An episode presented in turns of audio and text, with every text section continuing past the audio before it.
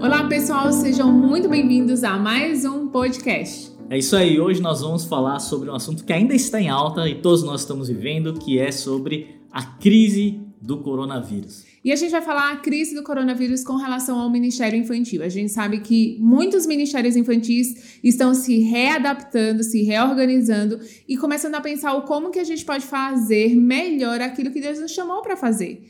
E o que a gente percebe é que no meio da crise é onde a gente consegue também evidenciar os problemas. Né? Na crise, quando a gente tem uma crise, por exemplo, na saúde, a gente consegue ver como que está a nossa imunidade, como que está uh, o nosso plano de saúde, enfim. Nas crises a gente consegue ver onde estão os nossos problemas. Então e vamos agora, abordar vamos três pontos. Então o primeiro ponto é que toda crise ela vai trazer clareza em relação aos problemas. Ela vai uhum. revelar ou ressaltar, reafirmar ainda mais aqueles problemas que muitas vezes estavam inertes, que estavam enterrados. E a gente falou um pouco da, na, na, no podcast, dois podcasts passados, sobre a, o problema na família, que a crise começou a mostrar que muitas famílias não tinham um relacionamento com as crianças e a gente deu algumas práticas sobre uhum, isso. Uhum. Mas hoje nós vamos falar sobre em relação ao Ministério de Crianças. Então, a primeira coisa é qual que é que essa crise mostrou, o que é que essa crise revelou no nosso Ministério de Crianças, eu creio que muitos ministérios de crianças, que a gente tinha certos problemas que talvez não eram tão problemas assim, mas que uhum. hoje fica evidente que a gente tem que consertar isso. É, acho que um dos problemas é a questão com os nossos voluntários, né? A gente, no meio dessa crise, a gente vai vendo como que está o nosso engajamento, o nosso relacionamento, como que os voluntários estão envolvidos, estão participando ou não do Ministério de Crianças. E é a, a crise do Covid, né, do corona e a quarentena, ela traz para cima é, e evidencia essas questões. Não que no Geração Segurança a gente tivesse um baita problema, mas a gente viu um deixa eu te falar, um problema para ser lidado de como manter os voluntários engajados participando, já que a gente não tinha mais os nossos encontros semanais. É, isso é um problema que a gente, na verdade, a gente não viu agora, uhum. mas a gente vai começar a analisar após quando isso voltar, como que estava então o relacionamento com os voluntários. Outra coisa que a gente viu em relação a problemas é que quando tudo aconteceu, a gente falou, meu Deus, e agora? A gente tem o contato dos pais, a gente tem o, o, o como, cadastro. Como conversar com tem, os pais. A gente tem né? o cadastro, registro disso. Então ficou claro que, graças a Deus, a gente já estava tendo já esse registro. Mas muitas pessoas falaram: Meu, eu não, sei, não tenho nem o contato dos pais, o telefone, e-mail, nada. E agora, como que eu posso fazer? Ou seja, às vezes um problema só de organização, de você uhum. ter o contato, já é alguma coisa que as pessoas estão já com alguma coisa na mão para fazer um plano de ação para começar a comunicar aos pais, para fazer, enfim, diversas ações, porque já tem o contato disso. Mas se a gente não tivesse, a gente estaria bem numa crise mesmo. E aí, às vezes, tem uma igreja que tem, ah, quantas crianças você tem por domingo? Ah, a gente tem uma média, sei lá, de 100, 120 crianças, mas não tem esse cadastro feito. E aí é um problema para tentar se comunicar com essas famílias e fazer algo para elas. Então, realmente, esse é um problema. E aí vem uma outra questão, por quê? Quando você tá agora com. Você tem dominicalmente lá o seu culto, ou durante a semana as suas células, os seus grupos, você já tem todo o material preparado, você tem uma equipe pronta para ministrar. E agora? Como que a gente consegue continuar discipulando? Como que a gente consegue continuar ensinando e acompanhando essas crianças se elas não estão mais conosco durante a semana? É um problema que surge no meio de uma crise e que a gente precisa se reinventar e pensar naquilo que a gente pode fazer para solucionar esse problema. E aí você entrou numa questão de você falar, ah, as crianças estão vindo na, na igreja, tal, mas elas estão sendo discipuladas, mas qual é a forma que a gente mensura isso? Qual que são as métricas? Então, também nessa crise a gente vê um problema que muitas igrejas enfrentam, que são quais são as métricas. Quais são os indicadores que estão mostrando que a gente tem qualidade, mas quantidade. Então, esse, essa crise começou a revelar também muitas pessoas buscando atrás de soluções para verificar quais são os meus mensuráveis, quais são os meus indicadores, quais são as minhas métricas, porque a gente não consegue mudar aquilo que a gente não mensura. Então, a pergunta que ficou, muitas pessoas falaram, e agora? Eu estou migrando para a transmissão online. Eu estou tendo uhum. o mesmo número de crianças que eu tinha antes? Uhum. Aí a pergunta é, eu nem sabia. Que número tinha quantas, antes? Quantas né? crianças tinham antes na, na minha igreja, uhum. em média, por culto, por idade, por campus, se a igreja tem campus, enfim. Então, métricas é uma coisa que foi revelada que é extremamente essencial e principalmente para você tomar decisões e, obviamente, em momento de crise, você tem que tomar decisões para solucionar certos problemas. Tá, então vamos para fazer uma coisa mais objetiva. Então, se a gente fosse separar nos problemas, a gente separaria, acho que, os quatro maiores problemas que a gente enfrenta como Ministério de Crianças de uma maneira geral, né? Um é o reinventar, como que a gente pode se reinventar. O outro é a comunicação com os pais. Se a gente não tem um cadastro prévio, se a gente não sabe quem são esses pais, é um problema que, que aparece, que surge. O outro problema é a questão do engajamento dos voluntários. E o quarto que a gente poderia trazer é a questão das métricas, métricas. né? Como que a gente vai trazer essas métricas e o que fazer agora? Tá bom, o problema tá aí, a crise tá aí, o problema surgiu. E agora? Como Muito que a bem. gente faz? Então a gente tem, claro, as crises geram esses problemas que a gente vai resolvendo. Ou faz aparecer, né, o problema. É, ou, ou começa a evidenciar, evidenciar mais o problema. Mas também toda crise gera oportunidades. E é nisso que também a gente quer focar, porque a oportunidade é única e muitas vezes. E olha só que interessante, se você já estava prevenindo antes de você tem métrica, tem a comunicação com os pais, tem o registro, tem tudo isso. Nesse momento, você, em vez de estar focando nos problemas, você estaria focando suas atenções Nas onde? Nas oportunidades. oportunidades. Agora, e aí, então, ou seja, quem não tinha nada começa já do negativo, começando é. solucionando os problemas, porque tem que solucionar, mas tem uma gama de oportunidades que a gente tem que aproveitar como Ministério Infantil para poder alavancar ainda mais aquilo que Deus tem depositado no seu ministério. Então vamos lá, primeiro, primeira oportunidade que a gente enxerga. É, eu acho que a primeira oportunidade que a gente enxerga é a oportunidade de realmente conscientizar os pais né? Ou seja, transferir para os pais, ajudar esses pais no discipulado e no acompanhamento espiritual das crianças, porque a gente sabe que não é que os pais fazem de propósito, tipo, eu não quero cuidar da vida espiritual dos nossos filhos. Não é isso. Às vezes eles se sentem acomodados por ter sempre o domingo, então eles ficam tranquilos por saber que os seus filhos estão sendo discipulados e cuidados na sua vida espiritual. Porém, agora não tem mais como era de domingo. Então, é uma oportunidade da gente estar ajudando esses pais a terem ferramentas para fazerem esse discipulado com as crianças em casa. E aí vem, ai meu Deus, eu não tenho o cadastro com seus pais. Então você vai ter que correr um pouquinho mais para entender quem são as pessoas da sua igreja, tentar encontrar essas pessoas, tentar encontrar esses nomes, pegar os contatos e montar, às vezes um grupo de WhatsApp, às vezes um canal de Telegram, mas montar alguma maneira de se comunicar com esses pais para trazer essa solução, essa ajuda na questão da vida espiritual. Muito bem. E olha só, uma das coisas dessas oportunidades surgiram com, ou surgiu com um problema. Uhum. Porque a gente já tinha, há dois anos atrás, a gente já tinha um grupo de WhatsApp com todos os pais. Na verdade, a gente tinha dois grupos porque o grupo de WhatsApp tava, era limitado. E nós migramos, então, para o Telegram. Isso um, um mês antes, da crise, é, um mês né? antes da crise a gente migrou porque a gente tinha um só banco de dados, só, só um grupo de pais, então, então ali a gente começou a gerar pesquisas, lembra? Métricas para você começar a avaliar.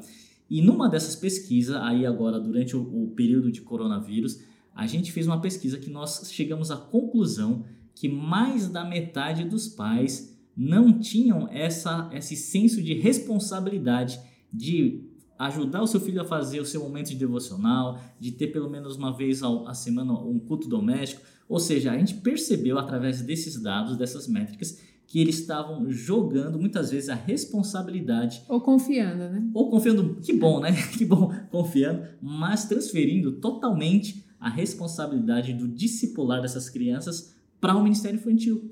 Então a gente viu um problema, mas também uma grande oportunidade do que? De trazer a consciência e ferramentas para que o pai pudesse então discipular essas crianças através do seu lar e nesse momento que eles estão juntos uhum. em casa. E aí, como que a gente fez essas ferramentas, né? Uma, uma forma que a gente encontrou foi, a gente tem um culto online que acontece no sábado e a gente oferece a ferramenta de fazer devocionais. A gente prepara devocionais e a gente entrega para os pais. A gente não faz um devocional que o pai vai colocar lá para a criança assistir e a criança vai fazer. Não. A gente faz, faz, faz o seguinte, né? A gente fala, pais, olha, vocês podem fazer isso, isso, isso. A gente faz um devocional entrega para os pais para os pais fazerem com as crianças. E isso foi muito legal. A gente tem recebido muitos testemunhos dos pais do tempo gostoso que eles estão tendo com as crianças no devocional. Então, às vezes a igreja, muitas igrejas, né? Algumas igrejas, elas terminam fazendo devocionais para as crianças. Então, não está também aproveitando uma oportunidade, porque o pai só pega a criança, coloca na frente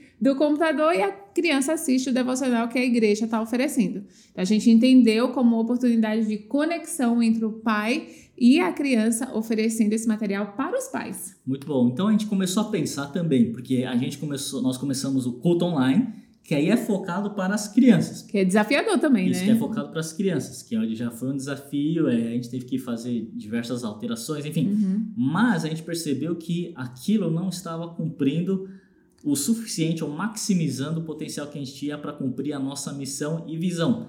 Então foi justamente que a gente fez as pesquisas e a gente relatou esse, esse déficit e a gente traçou esse plano de ação. Beleza, vamos fazer devocional, mas não para as crianças fazerem devocional, mas sim para os pais terem ferramentas para fazerem junto com as suas crianças. Então a gente começou a produzir mais conteúdo, tanto em vídeo quanto em PDF. E isso foi também um desafio grande porque a gente começou a ter mais é, menos tempo disponível para outras coisas, ou Uhum. seja, a gente tem que focar para recursos, conteúdo, e isso foi uma oportunidade também para a gente gerar outros materiais, não somente focado para criança, mas também para os pais, para envolver toda a família. E a gente, como a Jaque falou, a gente tem visto muitos bons resultados e testemunhos, e enfim, a gente está vendo que a gente está reinventando aí em relação ao Ministério de Criança, que o pai e a família está fazendo parte também do Ministério Infantil. E aí você já falou, né, da, do que, que a gente também pode gerar de oportunidade, que é justamente de produzir novos recursos, produzir material, produzir recursos. Então, no meio de uma crise, você também tem a oportunidade de gerar recursos que você já colocou aqui. E eu acho. Ah, pode não, falar. não pode falar. Ah, tá bom. Primeiras damas, brincando.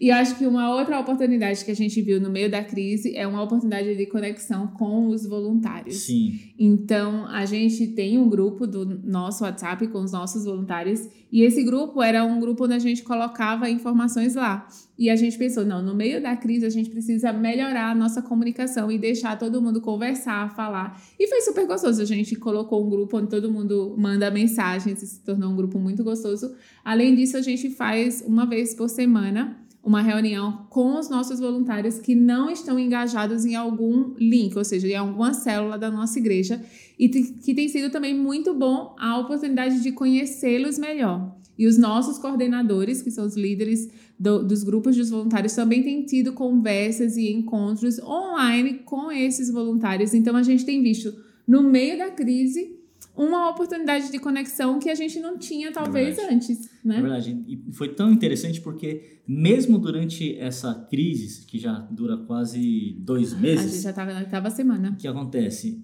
Ainda tem pessoas se inscrevendo para ser voluntário da Geração 2. Isso é muito legal. Isso, Isso, isso é foi muito legal. legal. Eu falei, ué, nem tá funcionando é, é, fisicamente, mas tem Uhum. gente se inscrevendo para ser voluntário da Geração 2. Isso é. Então a gente já teve duas integrações com novos voluntários. Tudo online. Tudo online e a gente teve tem entrevista também, tem um processo seletivo. é, enfim, a gente pode até discutir outro dia uma- um tema de podcast sobre voluntário.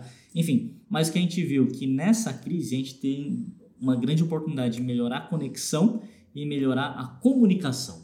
Ou seja, a gente percebeu também que a gente precisava intensificar a comunicação entre os voluntários, com os pais, mas não só a, a intensificação de quantidade, mas também de qualidade dessa comunicação. E tudo isso gera mais conexão. Então, por mais distante fisicamente que a gente está, parece estar, parece que a gente está mais junto quando a gente. Porque É. por questão também da tecnologia, claro, mas também porque a gente viu uma oportunidade para fomentar isso. Bom, então nós falamos nessa crise, a crise revela os problemas, a crise também gera oportunidades. E agora, o terceiro ponto que nós vamos entrar é que as crises revelam ou reforçam aquilo que nós fazemos, que tem a bom. ver com a Isso. nossa missão e visão. Exatamente. Então, assim, na crise, então a gente já viu as coisas boas que a gente pode aprender, né? E as oportunidades, os problemas que são revelados. E agora a gente vai. É uma oportunidade de reavaliar.